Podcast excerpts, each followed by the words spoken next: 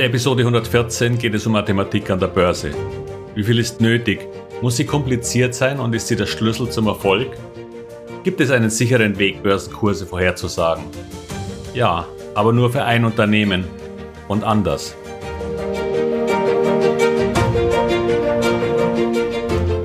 Herzlich willkommen, moin und Servus beim Podcast Aktien verstehen und erfolgreich nutzen. Mein Name ist Wilhelm Scholze. In diesem Podcast erfahren Sie, wie Sie das Instrument Aktie für Ihre Geldanlagen richtig einsetzen und dabei den Großteil der Profis hinter sich lassen können. Wie Sie teure Fehler vermeiden und am Wachstum der innovativsten Firmen der Welt partizipieren. Tipps gibt's viele. Hier geht's ums Know-how. Aktien und Mathematik. Der Aktienmarkt wird oft als hochkomplizierte, nur Profis vorbehaltene Städte zum Anlegen beschrieben. Man bräuchte dazu eine Menge Theorie und die ist auch noch ziemlich mathematisch. Und das kann ja dann nur jemand machen, der das auch studiert hat. Nun ist es so, dass ich das tatsächlich habe. Und ich will damit gar nicht angeben. Sie werden gleich hören, warum. Ich habe also Finanzwirtschaft studiert und Controlling was nichts anderes ist, als dass ich mich mit Bilanzen auskenne. Dazu kamen rund 20 mathematische Fächer wie Statistik 1 bis 3, Wahrscheinlichkeitsrechnungen, Spieltheorie und einiges mehr. Jetzt muss man dazu sagen, dass Mathe im Abitur nicht gerade mein Lieblingsfach war. Dann in der Uni wurde ich allerdings recht gut darin. Das lag einfach daran, dass zu wenig praktische Anwendungen in der Schule gelehrt wurden. Wenn man ein wirklich sinnvolles Beispiel für irgendwelche Formeln hätte, würden sich die meisten Schüler sehr viel mehr damit auseinandersetzen.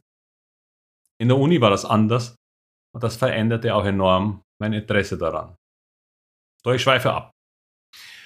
Ich bin dann auch noch ein Certified European Financial Analyst und zusätzlich ein Certified International Investment Analyst.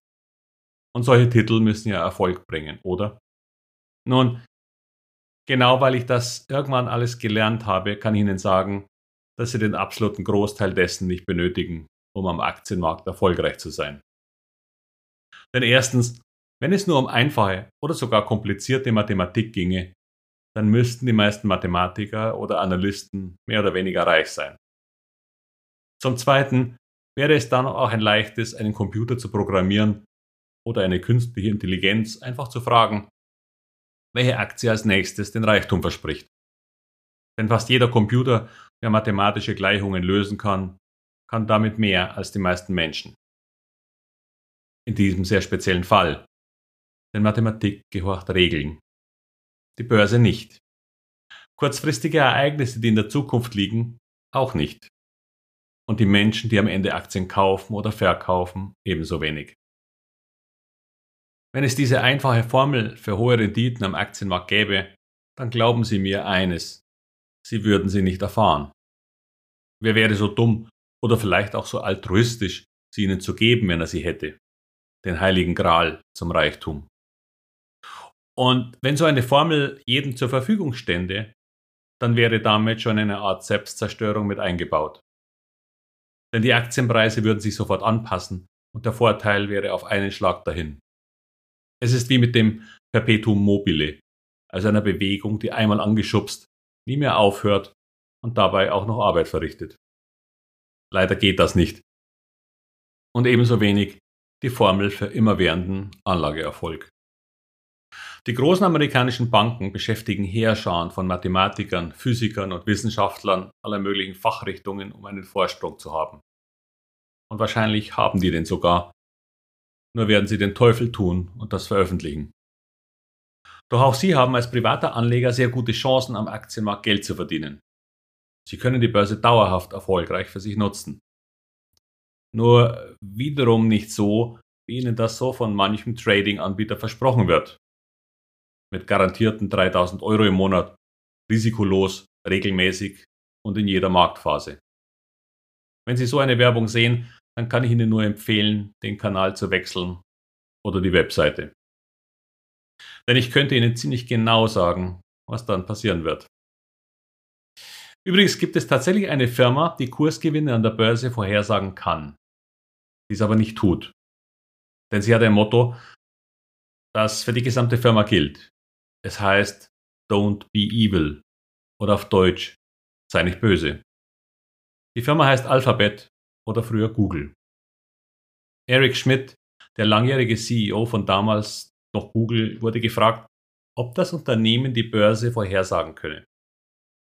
Und er antwortete darauf im Sinne von nicht die Börse insgesamt vielleicht, aber steigende Kurse von Unternehmen eben schon, sodass sie damit Geld verdienen könnten.